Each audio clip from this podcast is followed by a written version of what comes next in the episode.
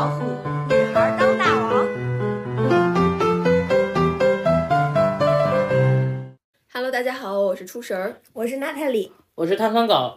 今天我们邀请到了碳酸狗和我们一起聊一聊关于母亲、关于妈妈的这个话题。最近我看了一篇非虚构，被两地驱逐的人写的是一个女儿试着去读懂自己身在台湾的母亲。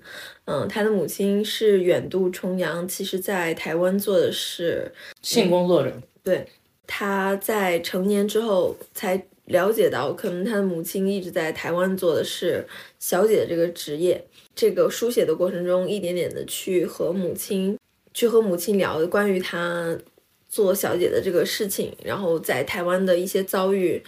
这篇文章引起了非常多的人的共鸣，所以我们也有一点想聊聊，就关于母亲，我们可能也都各有复杂的情感吧，就想邀请碳酸狗和我和娜塔莉一起聊一聊关于母亲的话题。我想到的一个非常可能有一点凌厉的开场。问题就是，你和你妈熟吗？不熟，不熟。哎，不能说不熟，既能说熟，也能说不熟。最熟悉的陌生人。对我妈身上的缺点，我了如指掌；我妈身上的优点，我一无所知。娜塔莉，你和你为什么说你和你妈妈不熟？因为我觉得你们还挺熟的，经常吵架呀。我妈就只会跟我聊正事儿。如果我在上学，她只会问我考了多少分儿；如果我正在找工作，她就只会问我有没有拿到 offer。就是我现在适婚的年龄，我妈只会问我找没找到男人结婚，所以这些问题都很难回答，所以我不想跟他聊天。嗯你你印象中，你上一次和母亲聊，除了这些事情之外的其他话题大概是什么？哦，有一次我妈突然打电话给我说，她在社交媒体上看到一个女生被车撞翻了，在倒在地上，然后她问我在哪儿，有没有活着。嗯，然后我说还是很爱你的，对我说我活得好好的。她说他给我发了那个照片，他说你看那个人长得跟你一模一样，一模一样。你妈妈真的很火眼金睛，发完之后不应该血肉模糊吗？当真是女儿变成粉末了，妈妈也认识你。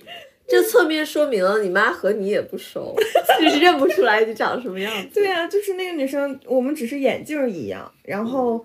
他可能也有点娃娃脸，但是我觉得不是很像。妈妈靠眼镜认人。啊，妈妈，呃，有一天娜塔莉走丢了，然后警察问你见过这个吗？妈妈不认识。见到这个眼镜吗？哦，是我的女儿。嗯，探测狗为什么说你和你妈妈不熟？因为我跟我妈就是也没有在一起生活过多久时间吧，就我小时候生下来，她也没有给我哺乳过，然后我从我。念幼儿园开始，他也就是照常上班。我们住在一个屋檐下，但照顾我都是家里有个保姆，啊，然后就是我上小学我就去外地了，然后我们也没怎么见面，啊，然后三年级他就跟我爸妈，呃，我爸妈就离婚了，啊，离婚之后就判给我爸了，然后我跟我妈就没有什么联系，啊，也就偶尔见一面的关系吧。寒暑假回来，结果等到我十六岁的时候，我们又大吵了一架，然后我们曾经断绝关系十年，然后去年才开始联系。你跟我们描摹一下你母亲的形象。嗯，一个青春期永远不结束的迪士尼抓马公主。好的，一下子跃然纸上。是的，非常的生动。这这里里面没有一个词是废话。那他你你你的母亲是一个什么样的？我的母亲，我还知道她挺多事儿的。我知道她是一个很能干的女士吧？就如果是三个词形容的话，就是要强、负责。停不下来。他喜欢穿时髦的衣服，成绩很好，中考考了全县第四名。然后后来我也考了这个名次。那个时候就是年年那个年代，成绩好的孩子读中专、读读师范是一种风潮，因为不需要学费，还有补贴。再加上姥姥生我妈的时候已经四十五岁了，然后我妈十几岁的时候他们都快奔六了，所以实在是没有力气去供她上大学。所以他就直接读了一个我们当地很有名的中专师范，但他告诉我，他去学校报道的时候，看见墙上写着“做一名优秀的小学老师”，他一下子很幻灭，心里想啊，我以后只能做一个小学老师啊。他毕业之后教过初中化学、数学，还有全校的音乐。后来他跟我爸结婚之后，就去了我们那个城市最好的小学当语文老师，他教的班每学期都是年级第一。后面就成了教师子女班，小城里面所有的有钱有权的人都想把他们的孩子送进我妈妈的班。后来他四十岁前后就被赏识，就承担了更多的管理工作，成了教导主任。你为什么对你妈妈的了解如此之多？我觉得他还是对我有很大的正面影响的。他对你的正面影响来自于主要是上进这一块儿，是吗？对，好胜心强，专业负责。他小时候也在我的教育上投入很多，而且我妈特别喜欢跟我一起讲我爸的坏话，所以我从小就就认为我爸爸非常的邪恶。哦，我也是。我妈非常好，嗯，对。所以我就会特别心疼我妈。我对我妈说的最多的一句话就是：“你为什么还不跟我爸离婚？”啊，我跟你正好相反。嗯。我是小时候，我爸我妈自从离婚之后，他们就把我当做他们之间的传话筒。我爸会啊每天跟我说很多我妈的坏话，比如什么啊，我妈妈曾跟他吵架，然后在高速路上跳车，然后支撑拦下一辆大卡车啊，啊或者是什么我爷爷到家里面去找我爸，然后我妈啊把我爷爷堵在门外，不让他进门，直到我爸下班才让他进门。啊，其中最令令我震惊的是，呃。就是按理来说，我是永远不可能知道这些事儿的。嗯，但我爸甚至会告诉我，呃，第一天他跟我妈结婚之后要去做爱，结果我妈躺在床上大喊着强奸啦，强奸啦，然后又在第三天的时候把他们结婚证撕碎了，从楼上二楼啊丢下去，然后我爸再跑到楼下一拼命把结婚证啊拼凑起来，然后吵架的过程中，我妈把我爸的妈妈的骨灰抱起来准备要扬掉，就种种的这些信息。让我妈从小在我的心里都是一个非常妖魔鬼怪般般的存在，但是跟娜塔莉不同的是，我并不会因为一方的坏话而觉得另一方就是一个比较好的人，因为我妈也会跟我讲我爸的很多风流往事，甚至不是我爸，连我爷爷都会一起讲，什么我爷爷以前到处找小姐，然后大家都叫他老瓢头啊，或者是是去找去讲我爸爸去跟哪个小三在一起约会，然后那个女的是什么样的。所以说，从小在我的心里面，我爸我妈都不是什么好东西，啊，我小时候读的每一页思想品德课上那些负面的词，都能在他们身上找到印证。那呃，碳酸狗，我刚刚听到你妈妈在结婚的第一夜就大喊强奸了，她是不想跟你爸结婚吗？就是这个事情，我也不太好去追问，但是我后面也旁侧敲击的问了一下，我妈并没有不想跟我爸。结婚这个事情可以留到一会去说，因为会跟大家解释。实际的情况是我妈妈还没有准备好结婚呢，她就结婚了。然后那天晚上，她也可能确实是发生了一些争端，但是，呃，我反复问了之后，至少有一个事情可以交代给大家，就是确实不是强奸啊。嗯。那我还挺好奇的，因为我们在聊想说聊母亲这个话题的时候，我其实一直都知道碳酸狗和他母亲的关系不是很好，而且母亲在他的心里的形象和我们传统意义上的母亲的形象相去甚远。嗯，但是我很好奇，为什么你想加入这一期聊母亲的节目？因为就是母亲的这两个字本来就是没有大家想象的那么好啊，就是我们好像在。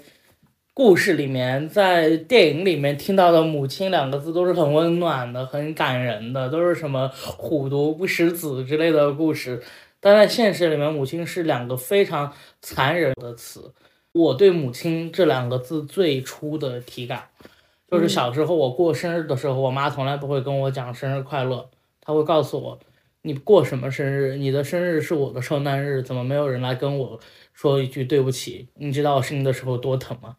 那这就是个很残忍的画面，啊，他就是立刻把母亲的身份揭开，把我生我把我生日背后那层残酷揭开。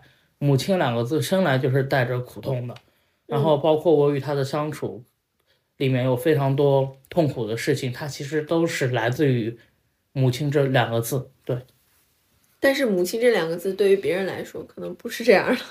对，初神，你跟你妈妈的相处模式是什么样的？嗯，我我妈妈她是一个天真烂漫、古板固执、善良但是情商不高的人。我妈在我的印象里，她非常贴近于传统，与传统意义里母亲的形象。她的一生都在为家庭所操劳，但是她操劳的也不是很好，比如说做饭做的也不怎么好。然后当当大家说呃女性也结了婚之后也要工作之后，她就也是勤勤恳恳的做她的工作，除此之外没有他想。就是一个非常简单的人，然后和我相处的时候呢，我母亲其实她会尽可能的去觉察到我的情绪，然后我惯的像一个男孩一样。我跟我妈后后期的相处到现在的话，就是完全是一个颠倒的角色了。就我更像是母亲，她更像是一个需要照顾的小女孩儿。因为我妈的性格里没有太多世故的东西，没有太多世俗的考虑。她的情商这一块儿也是基本上没有人训练她，她就可以保持着非常非常本真的态度去面对世界，然后面对情感也都是一种非常朴实、非常本真的状态。起来，你妈妈的状态还挺好，一生都在被保护着。她比较钝感，我妈妈对于伤害比较钝感。虽然说她也遭遇了离婚，然后我也对我妈大多数时候非常的不耐烦，非常的我不给她什么情绪价值。嗯，但是我妈就是当我想起母亲这两个词的话，我是那种难受到替她难受到哭泣，而不是觉得她给我带来伤害。嗯，那你妈妈再婚了吗？没有啊，就是一个人生活。嗯，呃，我妈在我心里就是一个坚强到让我时刻想哭的人。但是我没有我对她没有任何的怨恨。我觉得实在，我实在没有什么可以怨恨她的地方，因为她真的对我太好了，她对所有人都很好，对这个世界没有什么对不起的地方。那你们的母亲在家庭里的角色是什么样的？我刚听娜塔莉的描述，觉得你的母亲在家里应该是非常强势的那种嗯主心骨的地位。我妈是我们家的智囊，很多决策重大的决策都是我妈想到并推进的，她也会提前的去谋划各种东西。我妈妈特别重视教育，就这也跟她的老师身份有关。嗯，反正小到我们吃什么穿什么，大到我跟我弟的升学都离不开她的规划，所以她她控制欲也很强。跟我妈配合也挺良好的，就是在那种重大决策上，我很小的时候就被他们叫来一起去参与这种重大的决策了，因为他们可能觉得我比较有主意，比如说我我们让我爸攒下第一辆车，呃，帮我爸理财，包括后面我也会主意很整。我我小时候我妈让我学钢琴，后来我发现古筝似乎更有意思，而且而且很好学，我就跟我妈说我现在要要学古筝。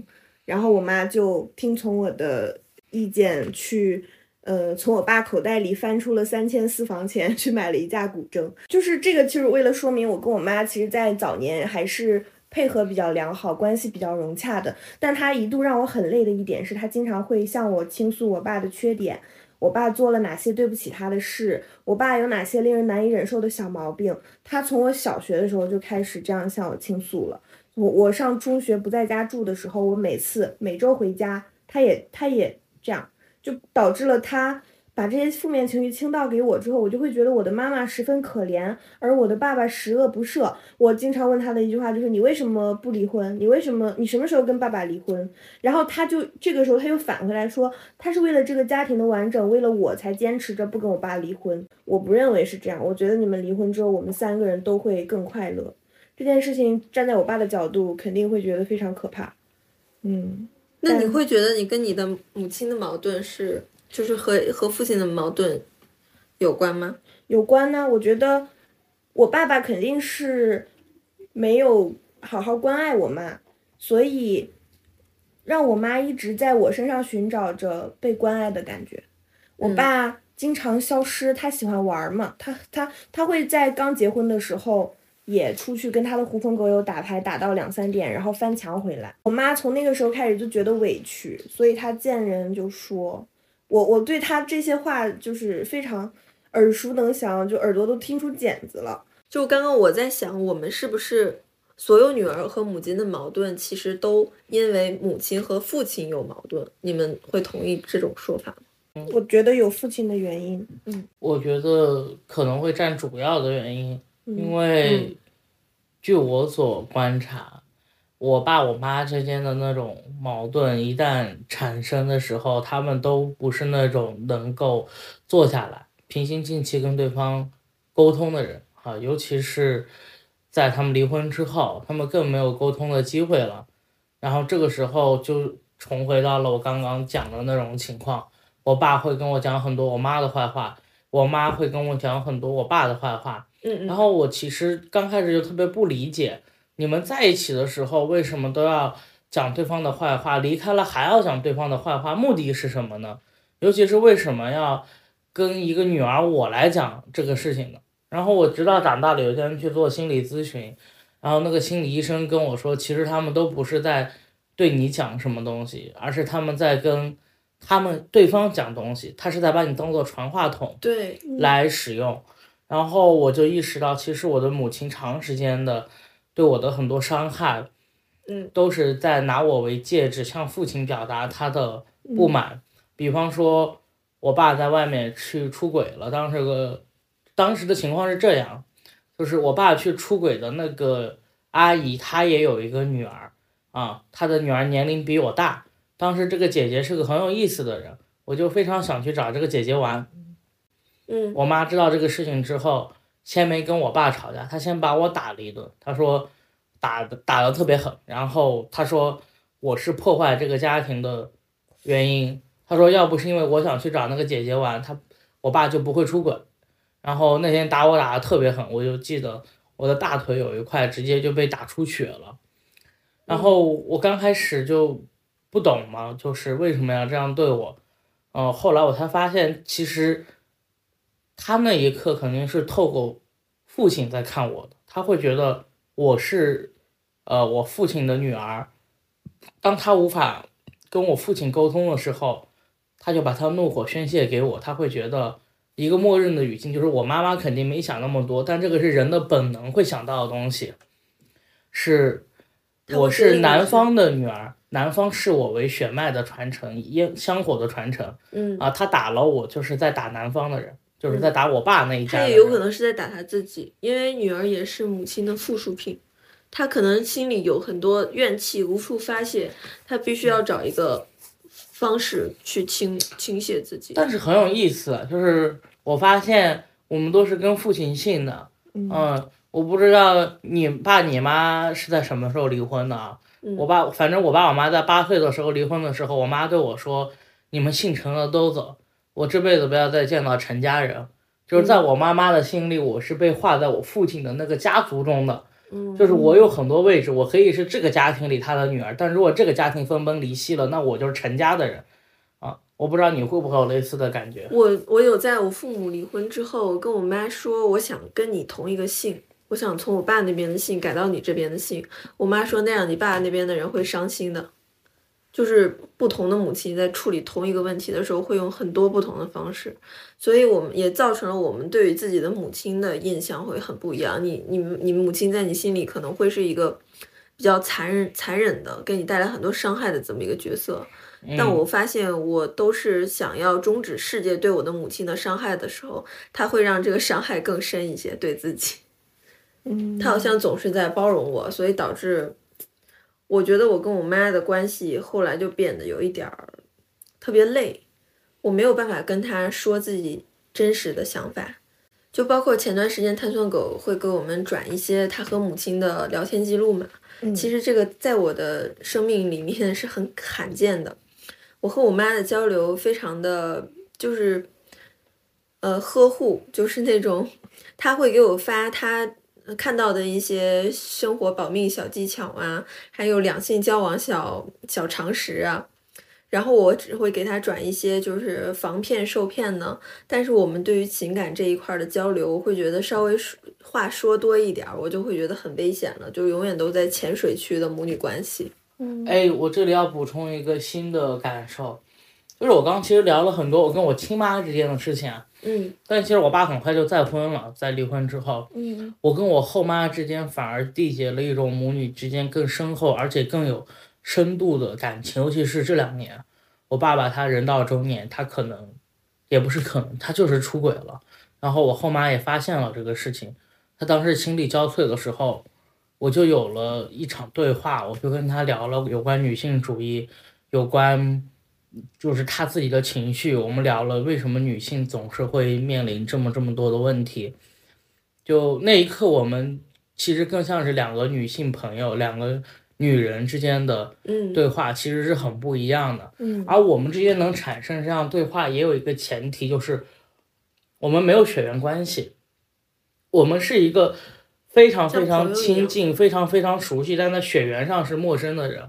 嗯所以我得以跨越亲生母亲与我之间最大的一个羁绊，叫做因为她是我的生母，她始终把我当做她的一个器官，对一个掉下来的肉。对，嗯，但是我的后妈因为没有生产的这个过程，她可以把我当做一个独立的人，嗯所以我就跟她有了非常非常多深度的对话。嗯，其实我会觉得娜塔莉和母亲的关系。很多痛苦矛盾的点就在于你是他掉下来的一块肉，所以他对你有诸多的控制。对他觉得他对我有管辖权。而且这是句谚语，嗯，嗯，你不就是我身上掉下来一块肉，你有什么我还不知道，就很太多了。我妈自以为非常了解我，但她其实一点都不了解我。她会特别想把你打造成她心里想要成为的她的样子。对她有一个理想女儿的模板，这个理想女儿一定是考上九八五，读了研究生，进入体制内，最好当老师，然后嗯、呃离他们也不远，可以随时回来尽孝。这种你的完成度是多少？嗯只只只停留在了考上九八五，研究生这一块都没有。研究生都没读啊，因为我当时没想清楚自己要读什么。那你知道你的母亲想要成为什么样的人吗？嗯，我觉得我我问过他这个问题，因为嗯我对他真的很好奇，但是他他说这些他早都不想了。嗯，我觉得他肯定在年少的时候也会有过一些梦想，因为他跟我说他看到那个成为一名优秀的小学老师的学校标语的时候，他很幻灭，所以我觉得他应该梦想过更大的一些东西，但是他很快就认命了。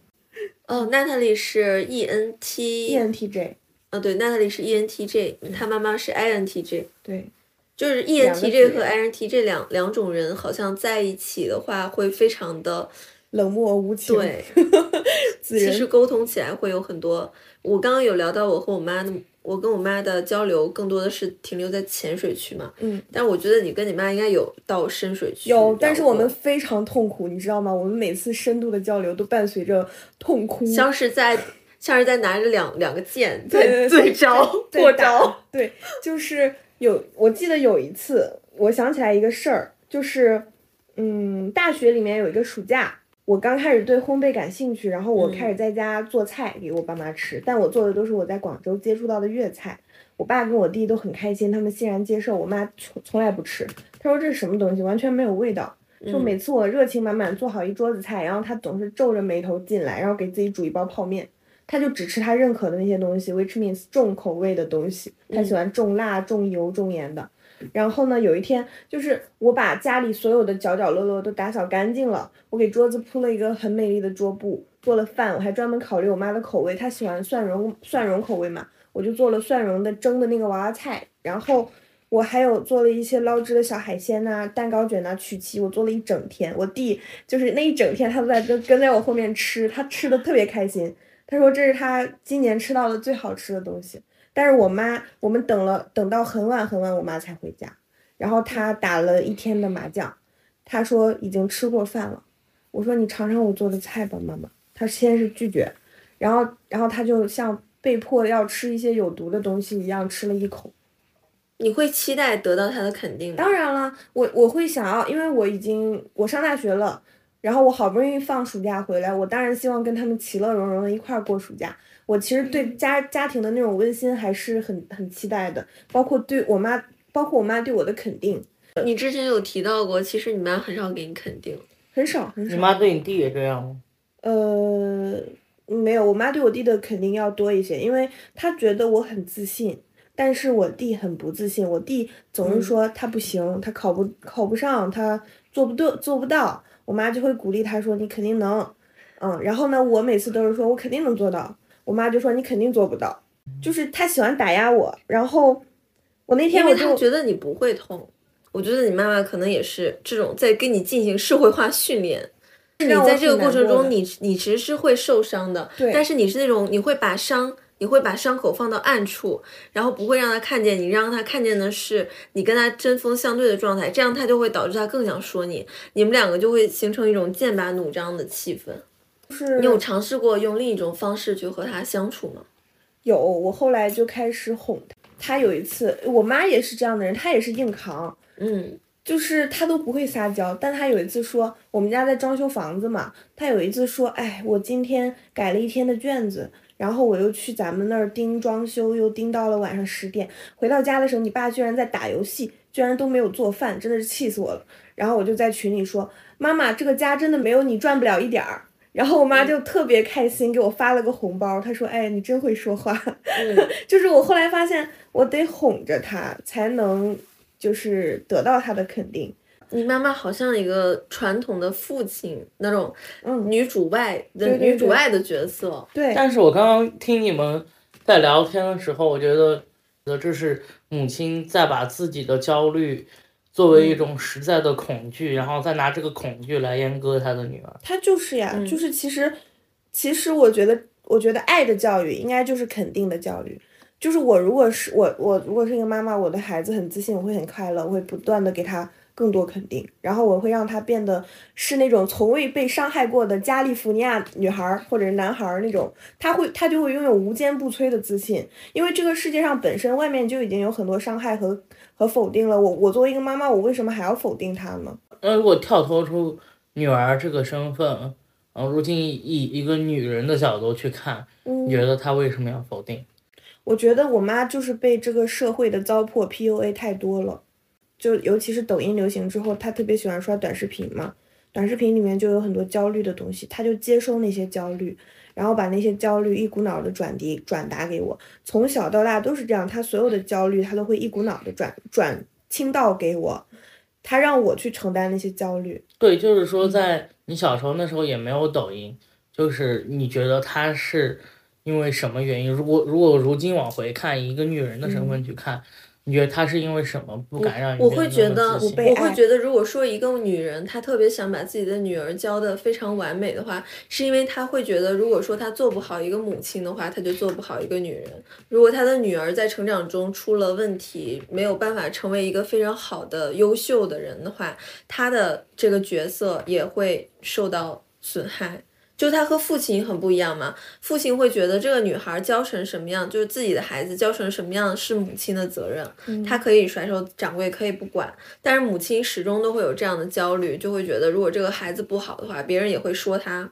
孩子代表的是自己的第二张脸皮，嗯，孩子走在外面的时候，其实是代表着另一个自己在社会上行走。确实，我感觉这个社会留给男人的位置有很多，他的第一位置绝对不是父亲，但留给女人的第一位置就是妈妈母亲。对如果你没有办法守住这个位置，你就已经在滑坡了。对，我其实非常理解这种焦虑的源头吧，因为我们我觉得女人在决定生育一个孩子的时候，一定会对这个孩子有非常多的想象，然后如果说这个小孩不符合自己的想象的话，就会有一种失控感。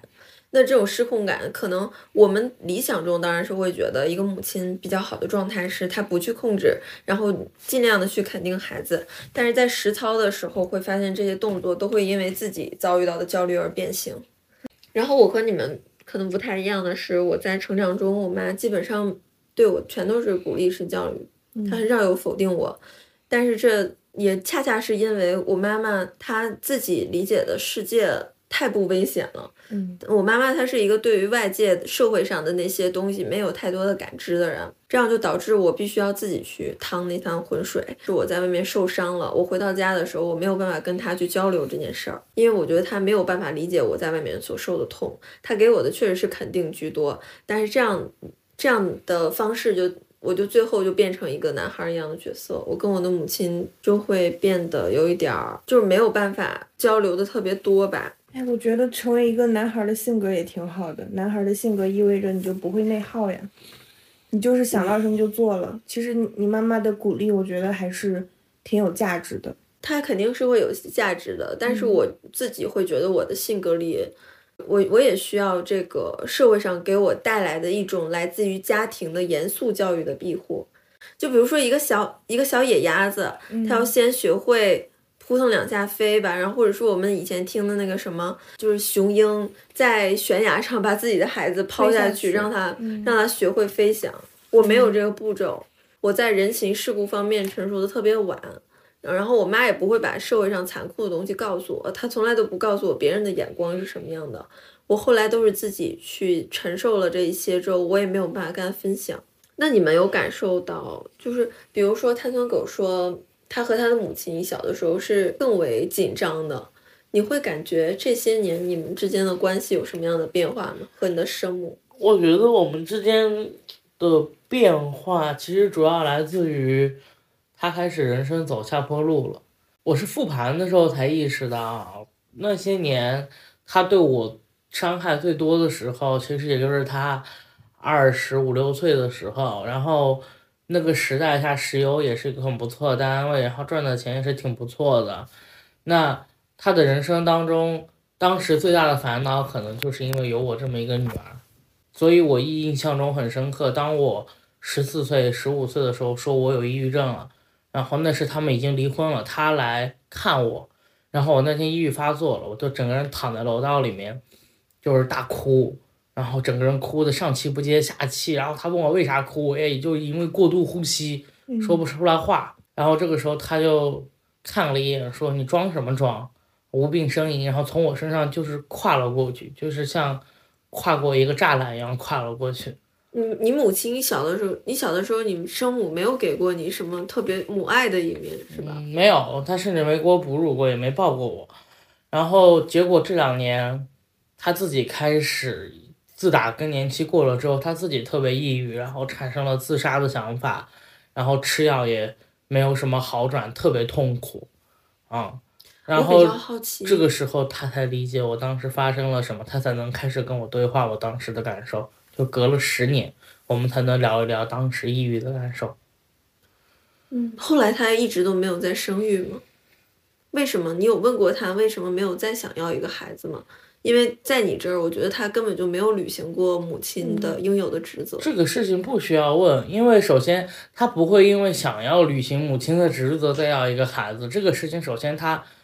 不成立，啊，其次是要不要孩子这件事情，我觉得对他来说就是不想要，嗯，因为他就是不想负这个责任。我们前段时间发生了一些，呃，很抓马的事情。当时我母亲想要去自杀了，然后他在自杀之前就给我发来了他的遗言，是在给我道歉。他说他在最不该生孩，他在他说他说。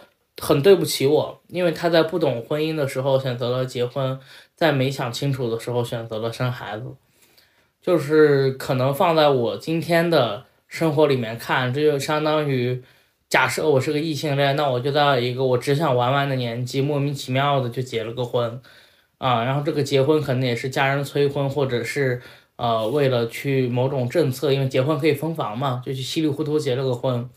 结婚之后，可能就是有自然的有一些年轻人之间的性行为，结果又没有做好预防措施措施啊，然后就怀孕了，怀孕了就把我生下来了，那我就成为了一个他那个年纪无法应对的 bug，然后就导致出生了很多我与他生活根本就不兼容，然后运行起来的时候就产生了很多问题。你对你的母亲有恨意吗？嗯，人家说没有是假的，谁会没有？但可能我刚刚听你去讲。就是你觉得你就是雏鹰起飞的时候，你的母亲没有，呃，没有告诉你过一些社会上的经验，啊，其实我当时刚刚是有点疑惑的，我心想这不应该都是这样吗？对吧？就是我的母亲也没有跟我讲过任何社会上的经验，他甚至给我造成了很多的痛苦。我早几年也一直在想，为什么你是个这样的母亲？为什么你没有？为什么你没有把我当做一个需要保护的孩子，一步步的护送我长大？嗯，但我后来长大又接受了一个事情，就是跳脱出孩子这个身份，就是以女人平视女人的这么一个角度来看。我觉得我妈就是一个自己顾不好自己生活的一个，嗯，就是一个有点愚蠢又有点轻浮，然后还喜欢玩的一个。年轻人啊，意外的怀孕了，生下了我。然后想到这儿的时候，就有点烟消云散了。因为如果放在今天，她很有可能是我的某一个闺蜜。对，这就是你有可能生活中出现的某一个稀里糊涂结了婚，然后很，然后没有想好，过两天又跟你哭诉的。对，我就想，如果我不是她女儿，她恰好是一个我这样的闺蜜。我可能 真的不会对他有任何的想法，我就会觉得我我会把它当做一个抓马的谈资 分享出去，或者写到某一个吐槽的喜剧的节目里。所以，当我们聊起母亲这个词的时候，因为这个词天然的就带有一种沉重的色彩，所以我们对于母亲的要求也会变多。这个也是社会上下五千年吧，对于女人的一些要求，导致我们在面向母亲的时候会有很多天然的期待，然后这个期待会让我们的关系也变得十分紧张。而且，如果母亲做不好的话，我们也会非常的难受。但如果说父亲这样的话，可能他反倒不会给我们带来那么多的，嗯，心理上的伤痛。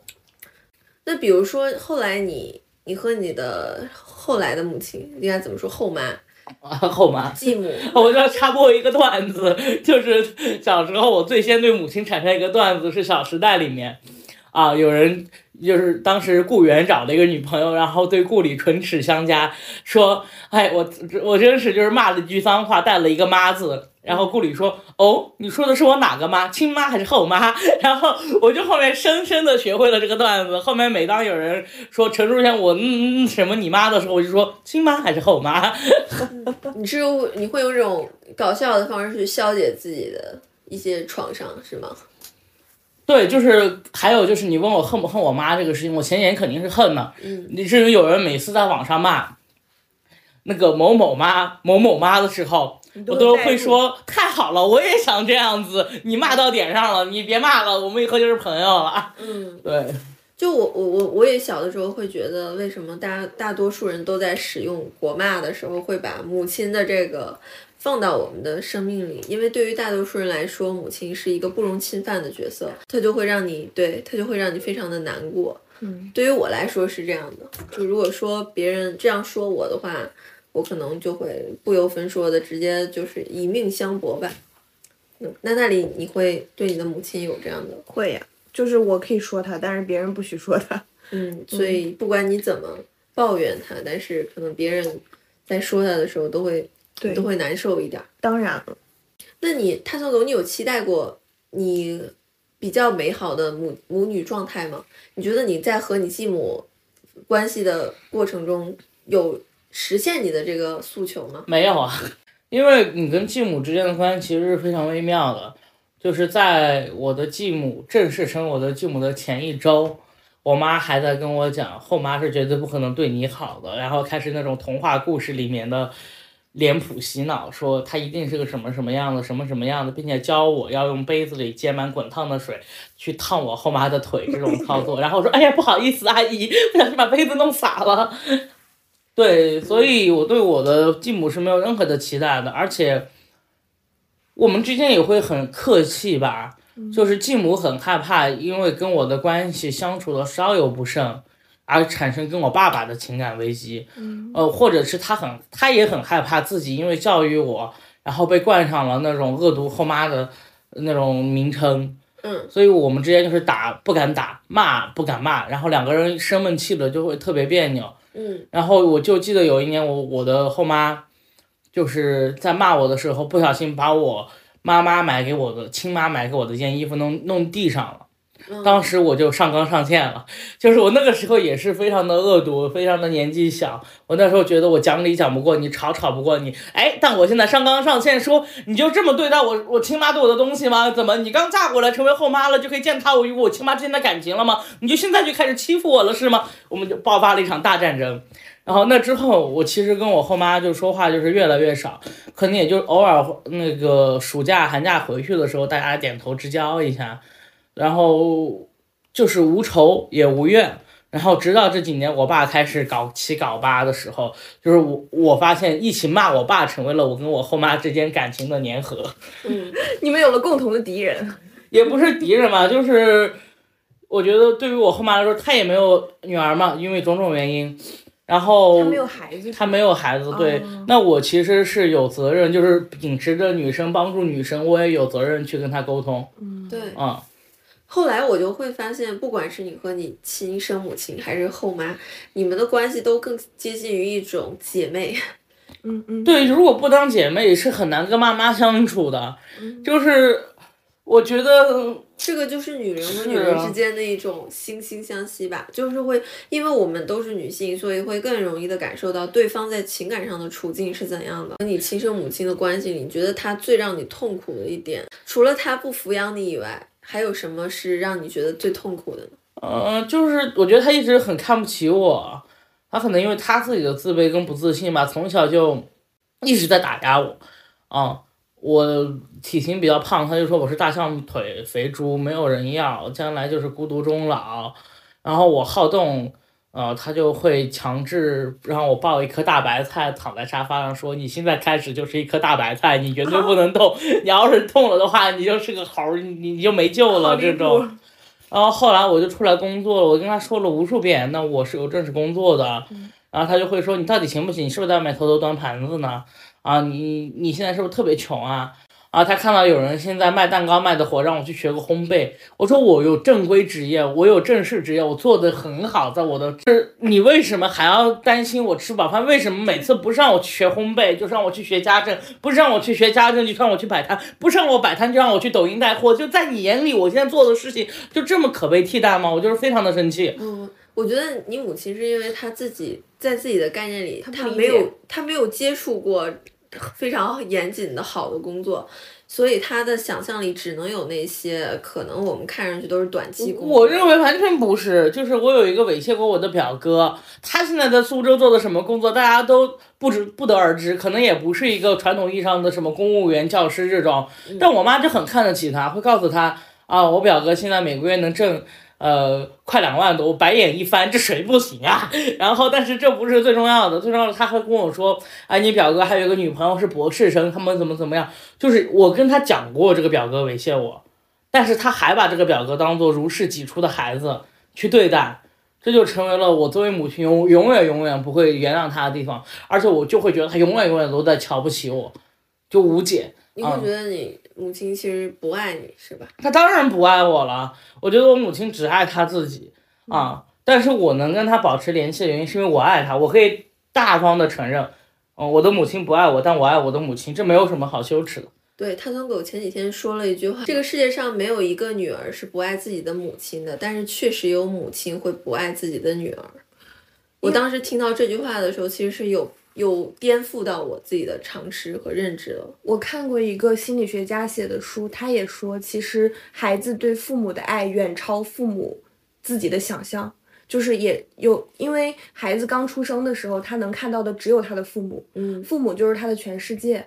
孩子其实是把他全部的那种真挚的、纯粹的、热烈的爱给了他的父母，但他的父母其实，他的父母其实没有经过培训，他们都是第一次当父母，他们很可能。连爱是什么都不明白。插播一个稍微有点跳跃的问题，就是我觉得可能我不确定是还是不是啊。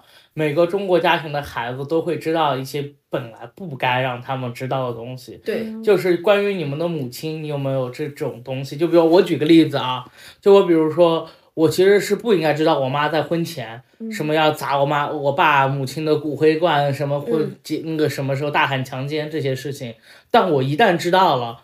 其实它是有一种非常微妙的东西，叫做你对母亲的认知不再建立在你有记忆之后，而建立在一个被人口述出来的你的出生之前，甚至是一个虚构的母亲形象，是由别人转述的。但这个虚构的形象最终会形成你这一辈子对母亲印象的总和。你们有没有这种东西？我我说一个可能有一点儿，就是我在前两年发现我母亲她的床头柜里有情趣用品。但是我那个时候，因为我小的时候一直会觉得母亲这个形象，她就是神圣而不可侵犯的，就就会觉得我没有把我的母亲当做是和我一样的女性去看待的。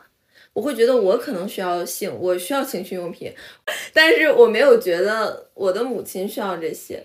但是就是当那个时候，我发现我的母亲有一个这么一个产品的时候。我我我我的反应就是，我会觉得我不应该打开那个抽屉，我应该让这件事情我永远都不知道，然后我也不想去跟他交流这些事情，因为我觉得我们在前二十多年都没有交流过这件事儿，所以我就应理应的不再在我人生的后三十多年、四十多年去跟他交流这件事情。嗯嗯，那个时候我会觉得母亲确实打破了我对他的一些。就是我会觉得我对母亲的想法印象其实是很狭隘的，然后呢，我我好像也接受了这种狭隘是理所应当的，我好像没有承担到一个我想去打破这件事儿，或者去关心他一下，他目前的情感状状况是怎样的。因为我我父母离婚之后，我妈的情感一直是比较空缺的状态。然后她在好几年的时间里，我感觉到她非常想拥有爱情，嗯甚至有一次她差点就被骗了，就是他有一段时间是，哦，经常看网络直播，然后那个直播是一个只有几百人的直播，我当时就很好奇这是一个什么直播嘛，然后我打开了之后就发现是一个福建男人在向几百个会员去宣传他的产品，并且希望这些女人做他的代理，我妈就是其中一个。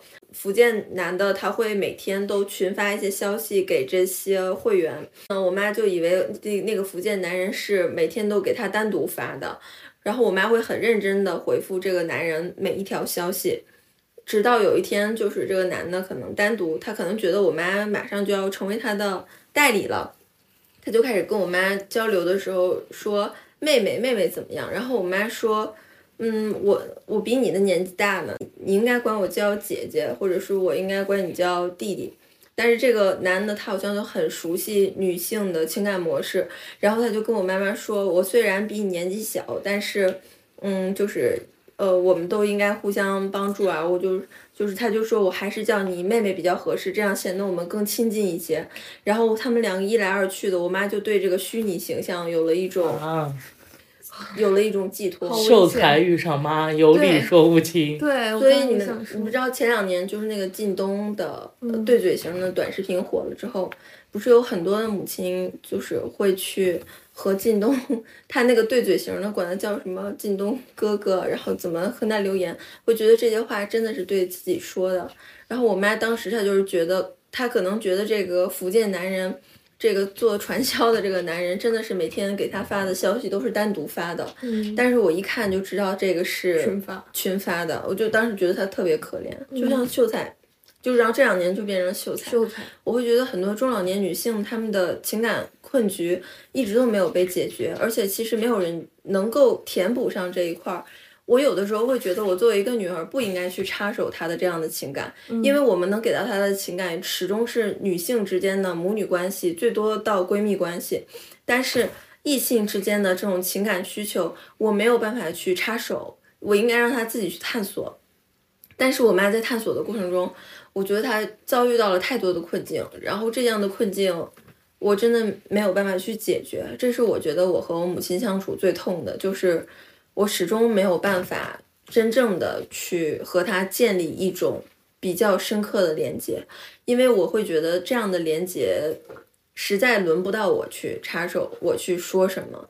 我们都说要多和父母沟通，多和自己的父母相处啊，然后说什么为什么老年人容易被骗，就是因为母就是就是因为两代人之间的沟通太少了。但我不这么觉得，我觉得他们被骗或者说是怎么样，是因为他们始终有一块情感需求，并不是从并不是理应从子女这里得到的。嗯，他们有一些情感需求是这个社会欠他们的。对。嗯，刚刚娜塔莉想说什么？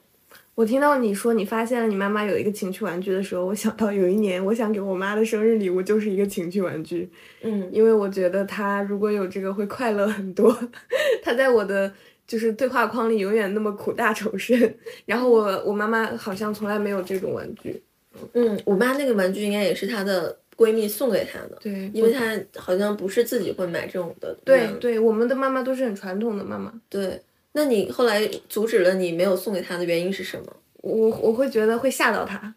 嗯我如果直接送的话，我妈可能就会觉得很尴尬。但是你刚刚讲到你妈妈在网络上和呃，就是类似于那个福建的对搞传销的销的男人聊天，我忽然想到，我妈在积极的注册了相亲软件帮我网恋的时候，她其实也跟那些网网络上的人聊得很开心，就是我能感受到她在。就是有没有可能他表面上是在给你找对象，但是实际上是在给自己找另一个情感寄托呢？我觉得是，就是他们在聊、呃交换子女的信息的时候，然后他们又聊到自己一些家庭情况的时候，因为你知道我们的妈妈、爸爸妈妈，我们的父辈他们都其实很传统，他们并不太会表达情感，但是他们能够通过就是给子女找对象这样一个动作，来和新的人、新鲜的人建立一些沟通和连接。他们需要一个正当的理由对来做这件事情。对，这个就是他的正当理由。我我嗯其实有想到一个这样的角度，就是他其实在扩大他的社交圈，因为他跟某一些妈妈和爸爸还聊得挺来的。他其实聊着聊着，他就会给我讲，他讲的时候他还挺开心的。然后，所以我当时的心态也是，你行吧，你聊吧，只要你开心就行，只要别花钱就行。但他后面还是花钱了，这个就让我有点有点难受。就我在想，我们两个其实我和娜娜里的母亲，就相对来说都是，他们他们是需要一个正当的理由才能去释放自己的情感的这种女性嘛。对。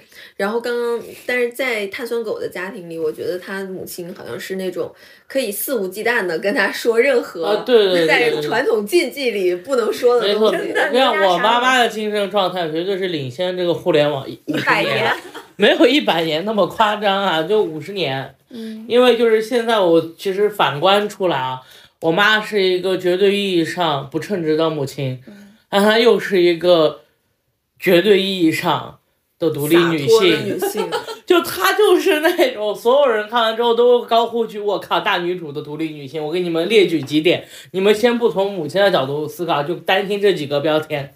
标签，第一，在家里面啊，她会要求我爸百分之百的去做家务啊，她绝对不会干的。如果我爸不干的话，他就会骂我爸啊，甚至是我爸的家务还要包括帮他洗内裤。嗯啊，嗯嗯然后第二就是绝不当煮饭的黄脸婆，就是他就是说我就是不想做饭。我爸有一次逼他做饭，他就直接把一只整鸡连内脏都没掏丢到了一个锅里面，然后把那个水烧开，都没有等他过二十分钟就直接端上桌了，给我爸上了狠狠的一课。我我爸就知道以后再也不会逼他做饭了。好刚啊！啊，第三，宝想要什么，宝就必须得到，就哪怕是他路过了一片葡萄田，然后那里没有人卖东西，他想要得，他就会宁愿要就算要去偷，也要把那个葡萄带回家。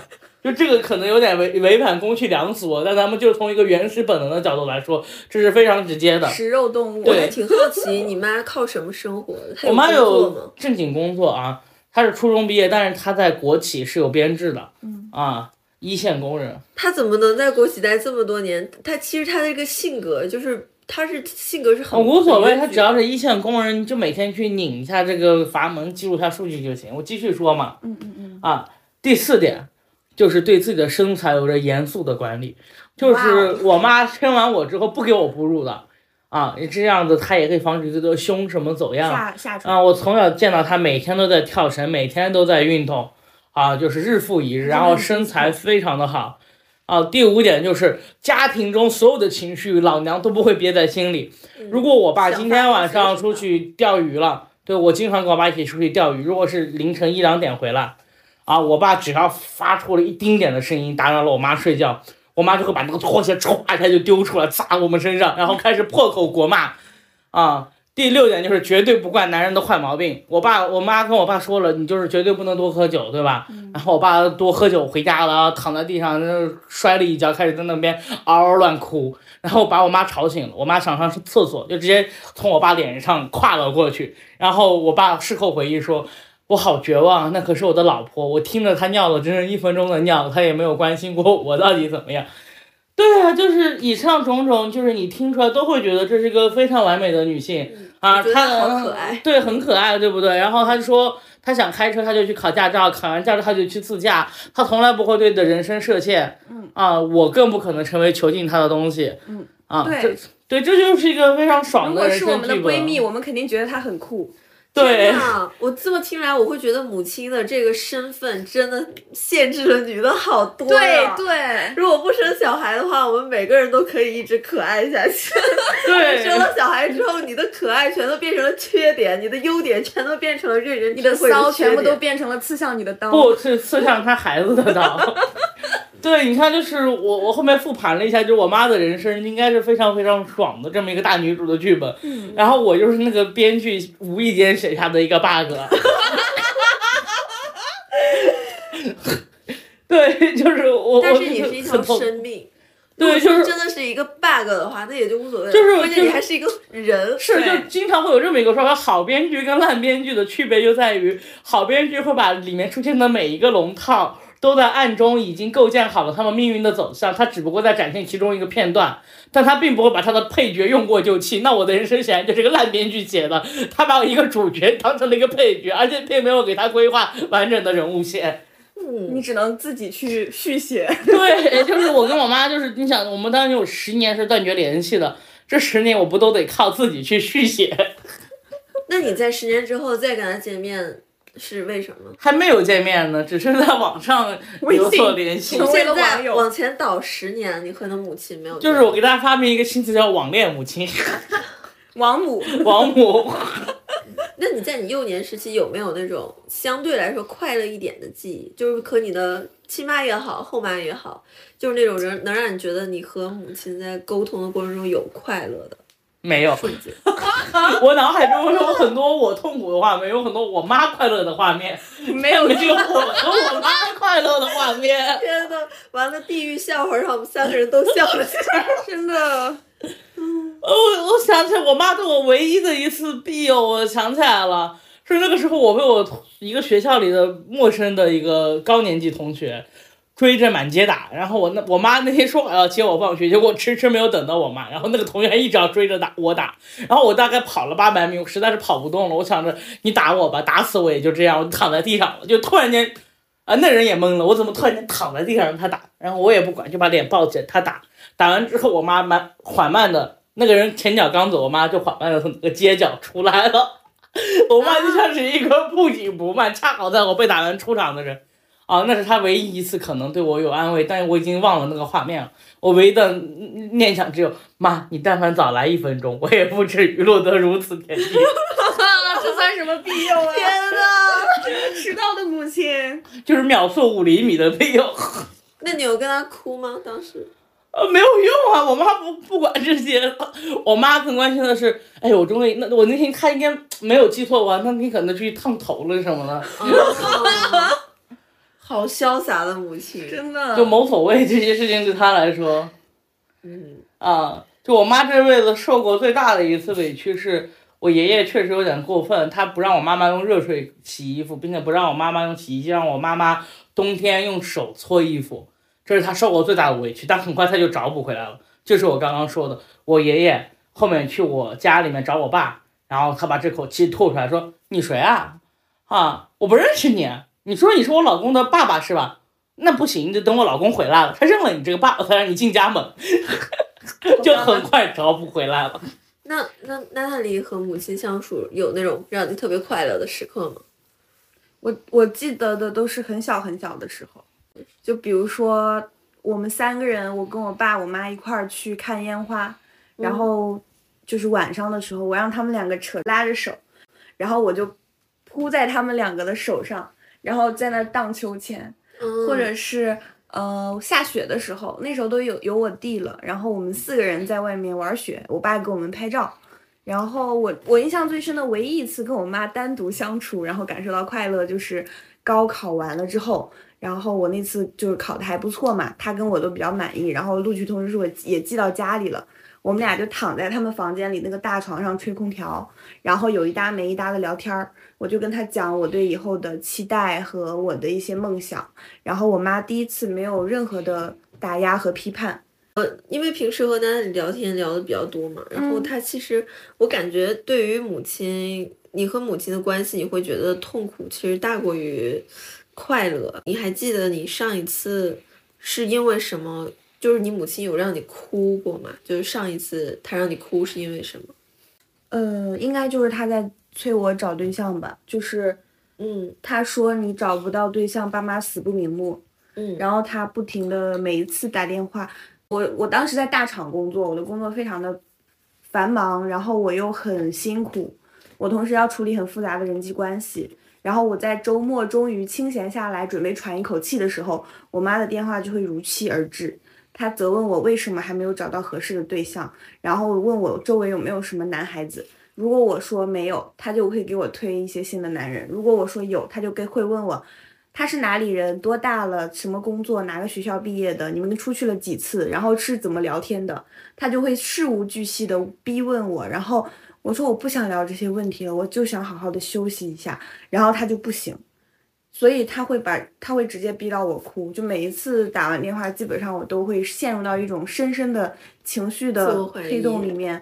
对，就是想为什么我的命这么苦？为什么我妈就是给我这么大的压力？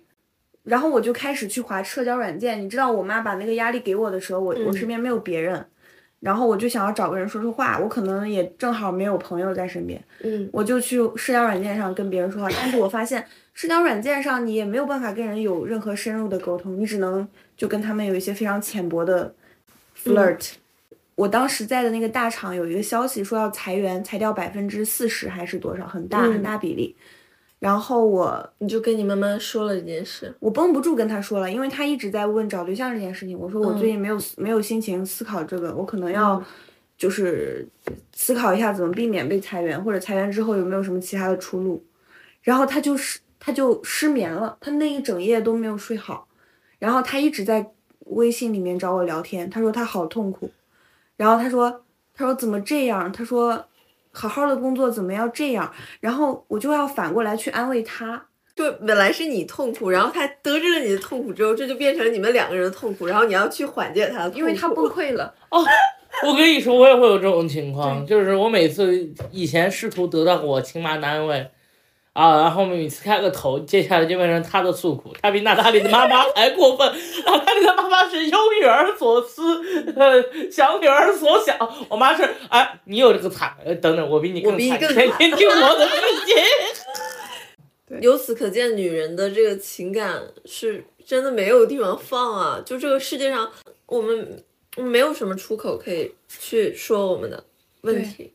哦，我给你们讲，就是我我妈妈做过个特别离谱的事情，就是我我是从什么时候发现我妈的情感着实是无处安放嘛？嗯，就是我九岁那年，然后我我今年二十四嘛，大家可以去算一下时间，那时候也就是 QQ，QQ 刚诞生，然后不久之后，呃，比较流行的阶段，嗯我妈说她要帮我注册个 QQ 号，我以为这是妈妈的什么前卫的思想，就答应了啊。结果很多年后，我登录那个 QQ 号，我一打开留言板，我发现我妈居然在用那个账号跟别人网恋啊啊！当时她把自己塑造成了一个女大学生，然后她就跟那个人，呃，说她还有得了白血病啊，然后。然后就给那个人给了很多人身上的指引，然后把那个人弄得欲就是欲罢不能，然后最终那个人给她告白了，请她请我妈跟她恋爱结婚的时候，我妈说不行，我白血病太严重了，我可能命不久矣，告辞。我觉得你妈妈真的很很好玩。就为什么她刚刚说是迪士尼公主，我就明白了。就是非常的 drama，整个人可以写好几部小说。对，然后那个人就是叔叔嘛，就是未未名的叔叔，未知名的叔叔，他就在那个留言板里面狂留了八十条，老婆，我们结婚吧，对不起，我错了，请你原谅我。然后我就顺着这个事情才发现他有一段网恋史的。然后我是怎么倒推出白血病这些桥段的？是我过了整整十年，我有一次跟我妈断绝关系，特别生气，我就想去造造一个谣，搞一个恶作剧，我就加了他这个网恋对象，告诉他。我妈妈最近因为胃癌去世了。那个人说啊，不是白血病吗？然后这个事情就很离谱，然后我当时就想让他去给我妈烧点纸嘛，就是恶作剧一下。嗯，结果这个事情惊悚之处就在于，后来我跟我妈和好了，和好了之后，我就点开了那个人的朋友圈，发现我妈居然给他点赞了。然后那个人发了个魔兽世界的，然后我妈在下面留言了一句“兽人永不为奴”，然后我发现他们两个居然有好友关系。之后没多久，我又发现那个叔叔把我给删了。他可能会发现，操，你怎么复活了？兽人怎么复活了？他们两个对上号了。对，就很吓人。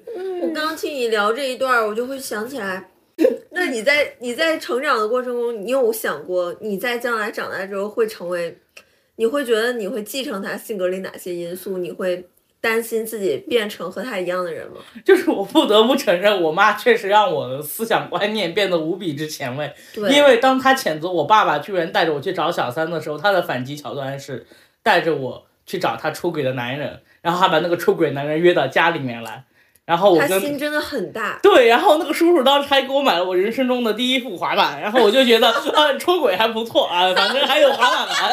对，就是他建立了一个无序的世界，对他妈的多重宇宙，然后这个宇宙里就是这儿这样，这那儿那样，混乱邪恶。他在这个对他在这个混乱邪恶的世界里给你制造了多种可能，就别人的人生都得是那样的，但是碳酸狗的人生，他好像觉得瞬间我开启了无数个任意门，无论走到哪扇扇哪扇门开起来之后，都是一个新世界。对，就是后面从心理学术语而言，就是我妈妈给我制造了一种秩序上的极度混乱。嗯就是我我是一个几乎没有任何秩序感的人，因为有很多我我如今认为就是伦理上简直不可出现的事情，我妈接让它出现过，而且我爸也相当不靠谱，就是。刚刚你们就是我刚努力回想我跟我妈有没有开心的时候，发现有有一次我我爸我妈一起去一个公园里面玩，然后我们那天下午很开心，还一起骑了小鸭子船。但这个美好的梦境的 bug 在哪里？你们都想不到，因为我爸那天不仅带了我妈，还带了他出轨的小三。嗯，然后美好的，其实。对，然后就是我前半段好像还在想《还珠格格》里面那种大家园游会，后半段我就那天想起来发生什么了，是我妈跟那个阿姨扯着头发在那个里面打。他们在去这件事的时候，难道不知道彼此之间是情敌的这种身份吗？我觉得我爸应该是隐瞒了什么，突然间这个事情被戳破了。事情败露了。对，然后我妈就奋力一推，那个阿姨就直接啪嗒一下掉到了那个划船的小湖里。然后还有一个画面就是我终身难忘，就是太荒谬了，就是我妈一因为我妈妈的这那种教育，导致我认为这个世界就是一个荒谬的游戏，是。我爸我妈一起去带着我到水库里面去玩，水库你们知道吧？那个水十米、二十米深啊，然后我爸那天还非要搞什么船钓，我就不理解了。你你一个精神稳定的男人，怎么会带一个精神如此不稳定的女人，独自划着橡皮艇跑到湖中央去呢？果然就出事儿了，应该是又聊到了什么感情的问题、小三的问题。我妈叭叭一下就跳湖了，湖中心啊，家人们是有暗流的，每年不知道卷死多少人啊。我妈就跳下去了，我爸就把她捞出来，然后我妈就又跳下去了，我爸又把她捞出来。你爸，你你，我觉得你爸还是挺爱你妈的呀，这种事儿。然后我当时在岸上烤着篝火，心想这就是隔岸观火嘛。对，就是我一回头发现那个四面环山，我妈消失了。再定睛一看，微弱的火光中，我妈就跟个藏羚羊一样穿梭于那个 就是峭壁之上，你知道吗？她在努力的想要远离这个家庭，不惜就是越过山丘。结果她越到一半，发现山太陡了，因为几乎就是越往上越九十度嘛，她上不去了。然后她发现她不是藏羚羊，因为她也下不来。然后那天晚上就变成了后半段，我我爸爬着这个山徒手攀岩去救我妈下来。啊我就是在这种一次次的过程中，完全摧毁了我对世界的秩序感，我对家庭的秩序感，我变得没有规则，没有秩序。我我觉得人生中出现任何事情，它都是，它都是正常的。以 以及于我我曾经去上海生活过一段时间，当我看到现在小年轻居然搞什么开放关系的时候，我就在想，嗯，我爸小三，我妈也一起逛过公园啊，还带着我和小三的阿那个反正姐大家也都姐呢。活下来了，也对呀，好这是最早的开放关系启蒙，不就是我父母吗？对，我就我对母亲两个字就没有像你们两个那么重的包袱啊。心想我妈是什么样的人？我想我妈不是。我妈，我只有一个词形容，就是疯，对发疯。对，但是我妈强烈的影响到了我的感情。嗯就我长大之后喜欢的女女生的类型非常固定，叫做五个字：美丽疯女人。哦，原来是这样子。对，不分一点意思都没有。那你觉得你自己继承了你母亲，这就是她性格里的特质？你有啊，就是很易怒。嗯就是不要看我对你们平时脾气非常好，但其实认识你们之前，嗯我是个非常暴躁易怒的人，因为我妈就非常的暴躁易怒，就是曾经因为有一天我、我妈、我姨妈，我们三个人在一张桌子上吃饭，嗯然后我姨妈说，嗯，汽车的通用配件怎么怎么回事，他们就吵起来了。我姨妈认为汽车的通用配件是指一个车企里面，比如说本田，他们所有车型都可以用这一个配件。我妈认为通用配件是不管你是本田还是沃尔沃，所有的车企都共用的一个配件。你说这事情有啥呢？这有啥可事的？对，然后我妈就在那个牛肉面馆里面吵上头了，把桌子掀翻了，那个牛肉面啪一下全洒了。然后我当时就 端着那个面，立刻假装我不认识这两个人，你知道吧？但但是放到我自己身上，我后来就发现有有的时候，啊，一个人跟我争争论很小的事情，我也会突然间生气。在我十七八岁的时候，哦，我有时候发完火了，然后我就会觉得啊，不要吧，怎么像我妈一样，死后要下地狱的呀啊！哦，我也会有这样的时刻，就是在我特别钻牛角尖，或者是特别固执、特别用力过猛的时候，我忽然，这就是我妈上身了。对，这不就是我妈妈？好可怕！我又被夺舍了，谁来救救我？是，就是在自己身上看到了父母的影子。嗯，那那你会恐惧自己变成你母亲那样的人吗？当然了，我希望我不要那么用力过猛。我给你们讲一件事情，就是有一个寒假的下午，我妈把我们家所有的那个沙发套徒手拆了下来。我们家那个沙发能坐八个人，就很大。然后呢，因为上面溅了一些油点儿，她就徒手把那些沙发套全洗了。她洗了一整个下午，然后又晾，然后又装。然后那一天她都在干活，然后她就妈妈处女座。水瓶座，但是他他是上升处女，他是我上升处女，他是那种平时不干活就是不干活，一干活就是要把所有的活全干完。然后他那天就是劳累过度，然后他那个肩膀就落下了病根，疼了三年。嗯，然后。我发现，我后来发现，我也有这样的，我也有干过这样的事儿。就是我搬家了之后，我那个家有一点点我不满意的地方，墙上以前贴了一些厚的墙纸，我就把那些墙纸撕了。然后我发现撕了之后还留了很多的印子，然后我就拿一个小铲子在那铲铲铲铲铲，铲了整整一天。铲完之后，我跟我妈一样，浪了三年是吧？疼了三年也没有，就是本来就会疼，但是那次之后就是疼的特别难受。我那天就是陷入了深深的懊悔，我为什么没有找一个阿姨来干？我为什么要重蹈我妈的覆辙？这些东西，这些苦原本就不是你应该受的。因为那次就是我妈的肩膀疼的那一次，有一次我见到她，然后她就在那里用哭腔跟我有点撒娇的。就说我这里好痛啊，你爸都不会关心我，然后我就给他去贴那个膏药，然后我说你能不能不要再干，你以后包给阿姨好不好？我妈说阿姨很贵的，然后我说我给你出钱，我都已经工作了，然后他就在那儿就是因为痛苦而不停的向女人撒娇。嗯，是，哦，对我也有个类似的事情，就是我我一一开始是我很担心我会像变成我妈那样的人嘛，然后前段时间我妈说她有抑郁症，但是她想开一个证明，她就很担忧的问我，她说。我要是去看精神科，他们不会说我没有抑郁症，不给我开这个证明吧？所以他说：“妈，你放心，我都有精神病了，我都去确诊重度抑郁了，我跟你一脉相承呐，你就怎么会担心自己没病呢？” 我也和我妈有很多性格上很像的地方，就是一个是丢三落四，特别容易迟到。嗯嗯，我和我妈都是，就是我从小记忆中非常深刻的一个画面，就是我妈每天都在马上。他们上课铃都要响了的时候，他才出门，然后一边紧急的化妆，紧急的穿衣服，然后踏上他的高跟鞋，啪啪啪，在走廊里走的巨快，所有人都听见他奔跑的声音，然后踩着那个铃声，但是他一到学校的时候肯定迟到了。嗯，他每一天都是这样，然后丢三落四，就是他经常丢包、丢钥匙，这个在我从小到大的过程中，就无数次的我，就是我奶奶和我爸爸来指责他这一点。然后我当时还觉得我妈做的真不对，她总是丢三落四，总是丢东西。他们怎么怎么如无论如何别人怎么提醒她怎么都做不到呢？然后长大后我就成了她。我发现我我这个迟到和丢三落四的毛病我已经不是能改的了。然后还有就是我和我妈一旦做什么事情的时候，就会进入到一种老老僧入定的那种状态。嗯，垃圾时间。我妈跟我讲过一个她小时候的故事，就是他们小的时候农村是烧锅炉的，然后她有一次就坐在锅炉上看书，她就把她那个鞋底儿给烧坏了，因为她她是她那个鞋底儿是那种牛牛筋底儿嘛。然后长大了之后，我就发现我经常烧了水之后，或者做了菜之后，我就一直把那个火开着，我就一直不关，然后我就去看电视剧了。我就觉得我看电视剧肯定三五分钟我的神儿就回回来了，结果一看就是看了一集、两集、三集。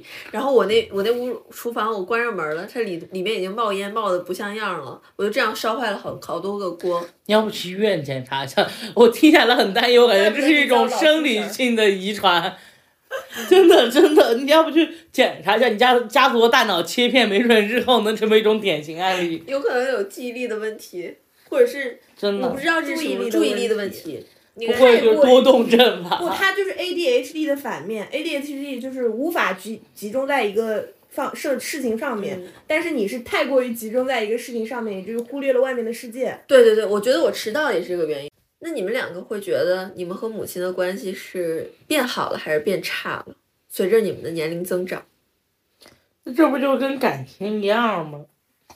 没有随着年龄增长，哪有好哪有坏，只能说将就了呗。嗯，算了，我觉得东北人的智慧一次这个起到了用处。吧。凑合吧，对，我觉得东北人特别说算了算了，就这样吧，就这样吧，就这样吧，对，还能咋地？别寻思了，嗯，对寻思有啥用？一天天光他妈琢磨事儿 对，这就是我们的母女关系。其实是有一个很大的转折，放往往那个认真的角度说上说，嗯，就是我姨妈前几年突然间死了，然后死的原因也很抓马，就是下楼梯的时候一脚踩空，就把自己吧嗒一下就摔死了。然后那个时候就是觉得生死无常嘛，因为我跟我姨妈也断交了几年，其实是因为跟我母亲的一次剧烈的争吵波及到了一些事情。嗯，我就发现我老是做梦梦到我其实是想跟她把当时的事情说清楚的，想把那个矛盾消除，但没机会了。她生死真的是太无常了。那之后我就决定，我要一定要去找我妈妈去和解啊！无论如何，哪怕我先低这个头也好，嗯我们就是要再一次的联系，是因为我觉得我妈可能哪天也就死了啊！我觉得就是不要留太多的遗憾。真的就是会有一个如鲠在喉的感觉，就是所有的矛盾其实都是大不过生死的。当你的仇人死掉的时候，啊、那种一口气就像是我做一个精妙的比喻，就是你在评论区里跟一个傻逼吵了八百回合，就我你某族劲发过去了，他把你拉黑了。啊，对，就是死亡，就是他拉黑你的一种方式，就是你你无法再给他发任何的有效的消息了嘛，啊，他也收不到，对吧？嗯，就是为了避免这种情况，我我就主动的把我妈从黑名单里拽出来了，因为我怕她用生命拉黑我。嗯所以你在和你母亲的相处过程中，其实你是有尝试过去修复这样的关系的，并且你是愿意付出行动的。对，但我觉得我妈有点傻，就是我觉得他根本就意识不到，不知道她到底你想了这么多，对，意识不到我想了那么多，意识不到自己伤害了这么多，意识不到我在替他找补，你知道吧？嗯他就像是一个一直在自言自语的，就是一直说话的人，意识不到我这个捧哏。就是前几天他说他想抑郁自杀，然后我就跟他讲啊妈，我以前也自杀过，我自杀过好几次呢，你这种情况特别了解。然后他也完全没有 get 到这个对话的信息点，他他没有永远自言自语。对，他还在说他自己怎么怎么，他说哦哦，好高好高好，然后他继续讲他的事情，就特别像周星驰的那种喜剧。曹达华往那边一站，《逃学威龙》里面老师跟他说：“哎呀，你儿子逃学啊？”他说：“呃，逃学是不对的，逃学是不好的啊，我们回家了。”就是这种感觉，呃，自杀是不对的，自杀是不好的。我跟你讲，我前段时间，呃，嗯，所以你跟你的母亲很难建立起有效的沟通。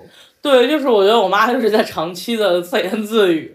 我觉得你们俩可能比较好的状态是一起吃一碗新疆炒炒拉面，然后但是不能谈到汽车通用配件。就是我觉得现在是有一个状态了，就是我妈开始意识到她对我的一些伤害，意识到她的不负责任之后，啊、她其实前段时间也挺卑微，她出了点事情，嗯啊，但是她无论是没钱也好，还是生病也好，他都不会有求于我。他说我也没对你做什么，所以我也不会求你对我做出任何事情。你妈真是个洒脱的女人。对嗯对我妈就会说，我既然也没有管你，那你也不要管我们，谁也别欠谁的，我就怕连累你。东北女人。嗯，然后我听到这话我就有点不是滋味，但是想想好像也确实是这个道理啊。嗯，所以如果说他需要问你借钱的话，你会借他吗？呃，应该不会吧？呃，不是，得看这个钱是干什么的。嗯就如果他就是生病了。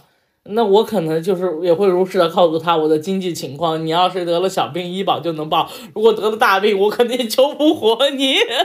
但是如果是比如她今天跟她老公吵架了，对吧？然后她老公可能家暴她，她眼下无处投靠。其实我我也是愿意，就是给他买个机票，让他去哪里帮他付几个月的房租，这个事情也、也没什么，这也是要量力而行的，对吧？但你不会让他来找你。啊，对对对，绝对不可能打面。对，就是你把他当做一个你的好朋友就好了。比如说你刚刚那种很诛心的问题，像是诛心的问题，假设我问你，把你现在的存款给我一半，你给吗？这你是我的母亲啊，对，那我可以吧？但是要看干什么。如果生病的话，但是如果你你的母亲，你跟母亲的关系是我跟我母亲的关系这样，他问你要一半存款，你给吗？我一分都不会给的，一分都不会给的。我比你可能要狠心一点的去决绝的对待这种关系。对对对，就是我长大之后就变成了一个乐子人，就是只要你把亲妈当乐子看，人生没有什么原生家庭的坎是过不去的。嗯，我和我母亲的关系，刚刚我们说就是就是我愿意付出什么嘛，然后他那会问我说钱，其实我觉得我跟我母亲的关系里有钱我是最好付出的，我最不愿意付出的就是情绪价值，我就像是一个很渣的渣男一样。我我明明知道我妈经常跟我说话，她就是想让我安慰她，因为我妈现在特别喜欢用小女孩的口吻跟我说话，说什么哎呀今天天冷，我出去的时候摔了一跤，我跑步的时候摔了一跤，因为我妈常年有跑马拉松的习惯，每天早上出去就必跑十公里，然后要攒攒足了劲儿去参加马拉松。然后我每一次她跟我说哎呀又滑倒了又摔倒了，我都会跟她说。这么冷的天儿，你去跑什么跑啊？你在家里待着难道不舒服吗？在家里看电视难道不快乐吗？为什么一定要去跑步啊？然后我妈她就会跟我说，哎呀，她在健康锻炼嘛。但是我我为什么不愿意去就他的语境去跟他说，哎呀，出去你要多穿点儿，有没有冷，有没有怎么？哇，这因为说了没止境了吧？嗯，对，因为我觉得我跟他说让他生活做改变的东西，他都不会听啊。就比如说，我觉得冬天的时候就不应该去跑步，尤其是他前两天还做了牙齿手术，手术完三天之内，他的嘴里还有一个大血窟窿呢，他就还是要去跑步。那我觉得就有些事情我已经劝不了他了，所以情绪价值这一块儿我不愿意。我觉得这也是一种小套路，就是我觉得他们肯定是会说一些他们也不会改的东西，但反正就是说给你听，然后享受那种被关注的感觉。但他们其实也是清楚，如果你说什么他就做什么，他就没有这个问题了，没有问题他就没有办法继续跟你说了。嗯，这确实是东亚父母的一种寻求关注的方式，就是他不断的让自己受到遭遇麻烦，对然后要跟你讲述这个麻烦，对对对你无法解决这个麻烦，然后接着 重新循环。呃，对，然后我跟你说，如果亲密关系里遇到这种人，我早就一脚把他踹开了。跑。那娜娜里，你和你妈的相处中，你有什么是愿意付出的，不愿意付出的部分？我也是钱，就是我妈，呃，因为我之前老裸辞嘛，裸辞过两次，所以我妈就特别担心我裸辞回家做全职儿女。她也不是养不起我，她就是怕我，嗯，她就是怕我。一蹶不振，所以妈妈能养你一时，但妈妈很难养你一世。对，所以我每次做全职儿女的时候，他都劝我去考一个读一个研，然后申请一个国外的学校，但是我不一直没申嘛。嗯，然后后来就是我实在是发现他太担心我了，所以我后来嗯，就是开始正经上班了之后，就是不再轻易裸辞之后，我就给他打钱，就是我过年的时候会给他打一笔很大的钱，多大？呃，也没有太大，就就是五千吧，五千。啊，然后我就会跟他说：“亲爱的叉叉女士，您参与投资的基金‘可爱聪明美丽的女儿成长计划’为您发放二十六年来的第二笔分红。本次分红来源于二零二一年的年度绩效奖金，分红金额为五千元。恭喜您眼光很好，选择了潜力最大、前景最好的可长期持有基金。还望您不要心急，坚持投资，期待后期有更大的分红。感谢您的支持，祝您新新年愉快。”儿女的极度自我物化。爱您的闺女，然后我妈就会非常的感动，然后包括她生日的时候，我也会给她打两千块钱，然后他比如说母亲节的时候会给他打五二零，因为我也是一个就是没有太多的情感可以付出的人，我是 ENTJ，然后我的最大的情感的表达你刚刚给他打那一段话，对我来说已经是天方夜谭了。你竟然要编辑那么长的话去给他提供情绪价值？对啊，他很开心啊，是啊，我就我就觉得你为什么会有这些心力去给自己的父母呢？因为我觉得直接他们是我父母啊。我我会觉得，我会想要用一种比较好玩的方式嗯给他这笔钱。就是如果我直接打了，呢就是打了，然后他就会说：“哎，我要为你存起来，什么什么，就是又是苦情的那一套。”其实其实我不希望他为我存起来，我希望他就是给自己花掉、用掉，开心。然后他确实收到我的转账也挺开心的，那我就想如何让这个开心更多一些，就是。我发现我们家人互相爱的方式就是打钱，就是很嗯实在的。我们家人都是承诺型的人，都不是那种就是不是那种浪漫型的，就是就是你你让我给你多少体贴、亲密、关怀也没有，就因为我也不会。但是呢，我在你需要的时候，在你我打钱困难的时候就可以，我们就会互相打钱。就是我爸过年的时候，我生日的时候，他也会给我打两三千块钱，然后我妈也会给我打钱。所以最后你们家三个人的钱在彼此之间流动，没错但是从来没有往外走过。没错，没错，每个人的支付宝年账单支出二十万，就是我我在春节的时候还会给他们买那种十个一百块的那种红包，就是你可以刷的一下打开，然后十张一百块就这样一张一张的紧贴着，就是他们俩就这样举着。就是用手举着高高的，然后下面就都是钱，然后他们俩就很开心。我们就会搞这种仪式感，然后呢，这些仪式感又都是跟真金白银相关的，然后我就觉得，就也也也算是一种，也算是一种付出吧。就是我觉得打钱是一种最实际的，能让他们开心，同时又对我放心的方式。家人表达感情的方式就是相互殴打，真的就是我我爸当时就是我长大了发现，呃，即使看发现胳膊上有一整个刀疤，然后我就一直很好奇我爸到底干什么有个刀疤，我脑海里脑补了无数种可能性，我爸会不会以前是个黑社会老大，我爸是不是个街头流氓跟别人斗殴，结果我爸告诉我，这是我跟你妈妈吵架的时候，你妈要拿菜刀砍我。我说我能让她砍吗？我夺过菜刀就直接给自己来了一刀。就是，因为我长大之后喜欢了一些很亚逼的音乐人，然后他们的歌的那种名字常常都是以“爱不应该互相伤害”为开头，像这写的不就是我原生家庭吗？表达感情的方式就是我我我爱你，我给自己来一刀，你爸妈的感情好文学呀、太文学了。特别像是就是被讨厌的松子的一生哦里面的那种关系，真的好但是但是还挺酷的。呃，不，酷是别人的事，惨是我的经历，这种事发生在自己身上就不酷了，就哭了。哦是真的。哎那你们两个还会期待就是和母亲的关系会有其他的进展吗？会有什么变化吗？我我没有任何期待，就是我我对我母亲的期待就是好好活着，呃别给我多事儿。嗯，嗯我对你母亲的期待是期待她有一天能听懂你在说什么。嗯嗯嗯，不可能啊，初中毕业文凭不够。你你你也没有很高的凭，但是你语言表达能力很好啊。他一直在看书，自我教育。我跟你讲，真不是这样子的。我妈的思维非常的简单，就是我后面就是总结出了一下，我妈的思草维就是一般的女人。狗一样的女人。因为狗就是一个很明确的赏罚分明的动物，你给它正反馈，它就会一直有这种动作，而且你给它负反馈，它也不一定会停下它的行为，然后它经常会因为它的冲动就做出一些离谱的事情，但因为它是狗，所以一切都很合理。嗯，所以就是有一点像应激的狗。你妈妈在就是打你，或者说跟别人吵架的时候，她有一点像是受惊的那种小。对，而且就是我后面发现，我妈就是一个很神经质的人，就是因为她的神经质，以至于你根本无法预判她的任何的走位，嗯，就是你你你无法预测她下一步究竟会做什么。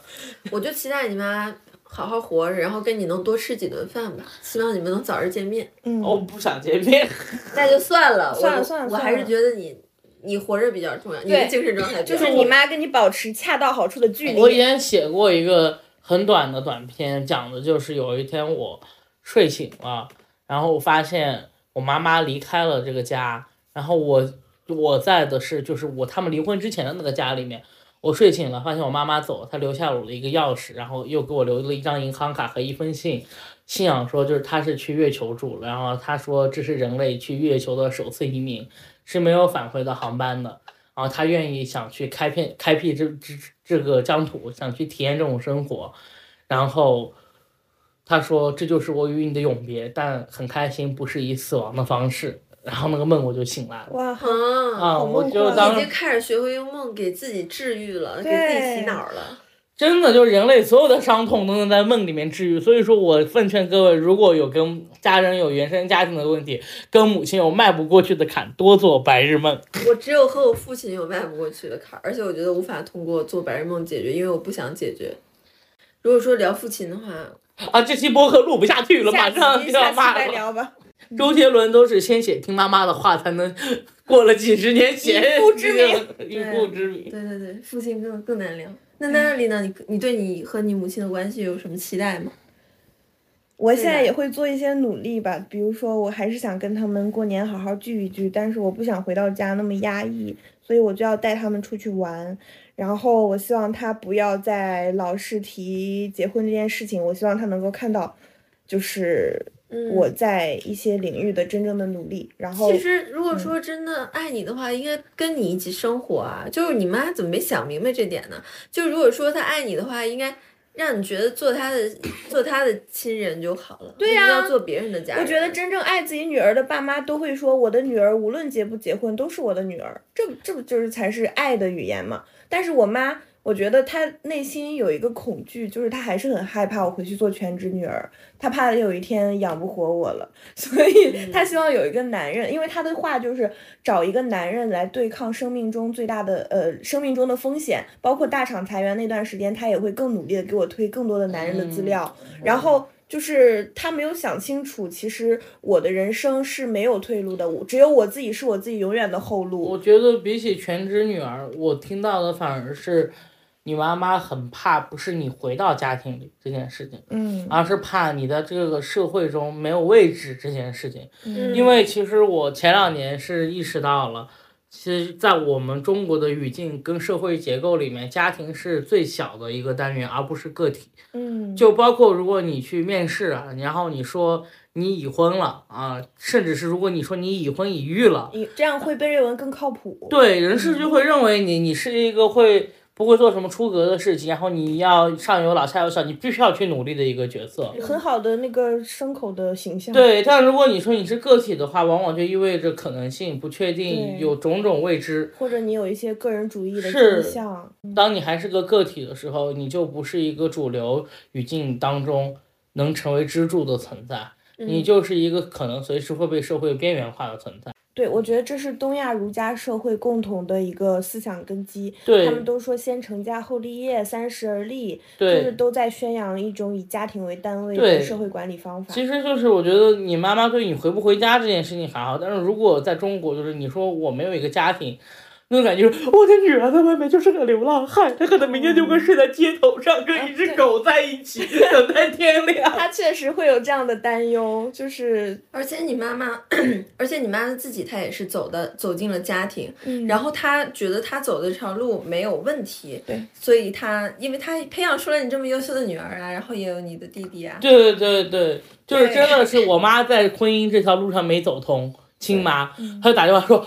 千万别结婚，结婚有什么好的？身边都是压榨女性，那些男的，我告诉你，没有一个好的东西，个个都是人面兽心，男人的鬼骗人的鬼。我跟你讲，男人不行。就我我妈会跟我说这些嗯啊，嗯，但你妈妈会跟你说，觉得男人可以抵御生命里的风险，是因为她可能觉得真的你爸帮她抵御到了一些风险。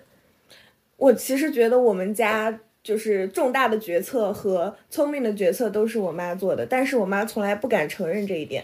就是我妈其实很有能力，但她还是要躲在我爸背后来做很多事情，这是我一直觉以来觉得很遗憾的事情。哦我跟我妈也也会陷入这样的辩论之中，就我妈也会觉得我要有有有有一个小孩嘛，她说你不结婚没有关系，你不跟男的在一起也没有关系，但是你一定要有一个孩子。我说难道你觉得我是你的孩子这件事儿能让你人生获得什么幸福吗？我说你有一个我这样的孩子，难道还不足以证明有孩子没有什么用吗？我说我这首先一年到头不在家，然后其次是我一年可能也不会给你打一个电话，你给我发微信我都是最后回的那个。然后这个时候我妈又开始难过了，然后我说你先别难过，你听我跟你说完。那 我，然后我就说。你你没有发现？我觉得我一直觉得亲情是我人生中的一个累赘，我不是很喜欢这种关系嘛。然后我妈说，但是我觉得我我有你这么一个女儿，我很幸福啊。嗯，就是她觉得有我就是一个很幸福的事情。但我想说，她我不幸福。但是我不代表我成为母亲我会幸福啊。嗯，所以就是有的时候可能母亲，因为她习惯了这样的生活方式，而且他确实在和我们相处的时候，母亲就是能感受到一些温暖的，就是我们感受不到的家庭的温暖，他们是能感受到的。给儿女是蜡烛，点燃他人点亮父母，温暖父母。啊，我真的有时候确实觉得是这样，就是我们小时候幼小的我们给了他们非常大的幸福，因为那个时候我们是这个世界上非常好的存在，就是我们是一张白纸，我们是很很很善良很纯洁。我们就像我们的小猫一样。对对父母养我们的慰藉感，我已经通过养猫实现了。是啊，我就觉得小猫就是暖暖的、软软的、小小的、嫩嫩的，然后我们父母摸我们的时候，应该也是这样的感受。那我更确认了，我直到我们学会说话开。始，这个事情就开始变得恐怖。如果你小虎开始会说话了，你肯定会崩溃。小虎按照猫的那个年龄换算，已经五十多岁了，它已经是我姨了。就是我会觉得，我跟猫相处的时候，我也没有感受到太多关于这个哺育的快乐吧。我就是这样的人。嗯，嗯，那最后我们收收尾。呃劝你们千万不要生孩子，否则会看到两个我妈，真的有够离谱。好的，尤其是劝出神不要生孩子，那他厉害好。哦，经过我与出神的相处，他要是但凡生了孩子，他一定会是我妈呀。我跟你说，我我要如果妈，别这样。妈妈我，如果生小孩的话，我一定会给他找一个靠谱的父亲，然后这个父亲带娃，我就负责。我妈当时肯定是这么想的。我都已经生小孩了，你还要我做什么其他别的？完了，你就我妈嘴替 我很理解你妈。我刚听你讲你妈那些事迹的时候，我就觉得，哎，太好了！如果女的都这样的话，那生育也没什么可下次你。妈催生，你就把这个事情讲给她。天呐，我妈说，那你还是别生了，咱俩自己过吧。嗯，好，我们今我们这这一期就聊到这儿吧。我真的感觉我们这一期好欢乐啊！本来是一个料想中很沉重的话题，越聊越开心呢。真的。原来，当我们放弃了对于母亲的那种身份枷锁的要求之后，我们会感觉自己也活得更自由。嗯 是的，是的。嗯，我们的母亲就即是即是我们的一个自我另一个自我的想象吧。嗯对，把母亲当做一个。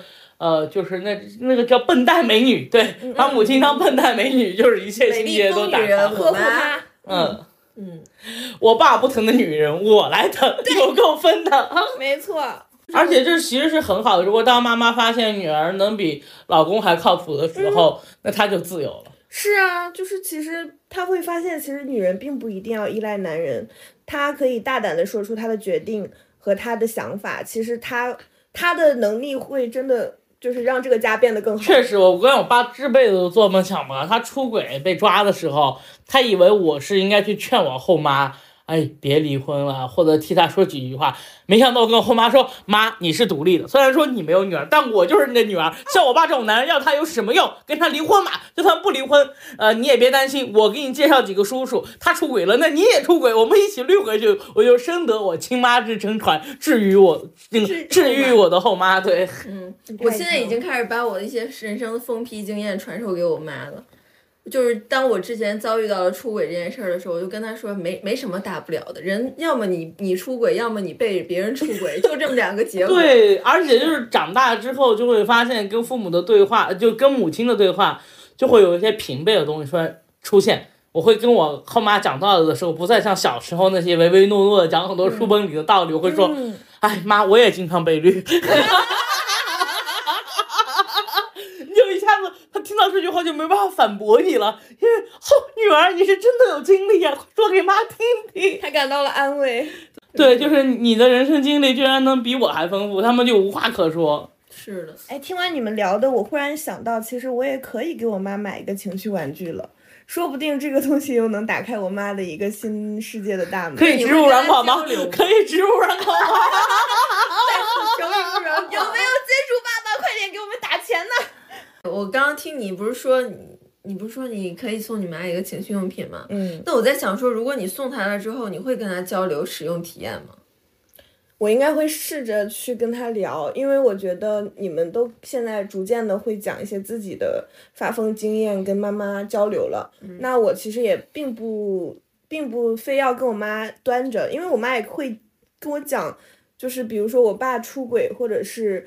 嗯，干一些什么别的事情的那种事情，然后我觉得，我觉得适当的跟妈妈开一些黄腔也也没有什么。我不行，我这个我就是那种没有办法跟母亲深入交流很多事情的人。我一想到这些事情，我脚趾能抠抠出三三个别墅了。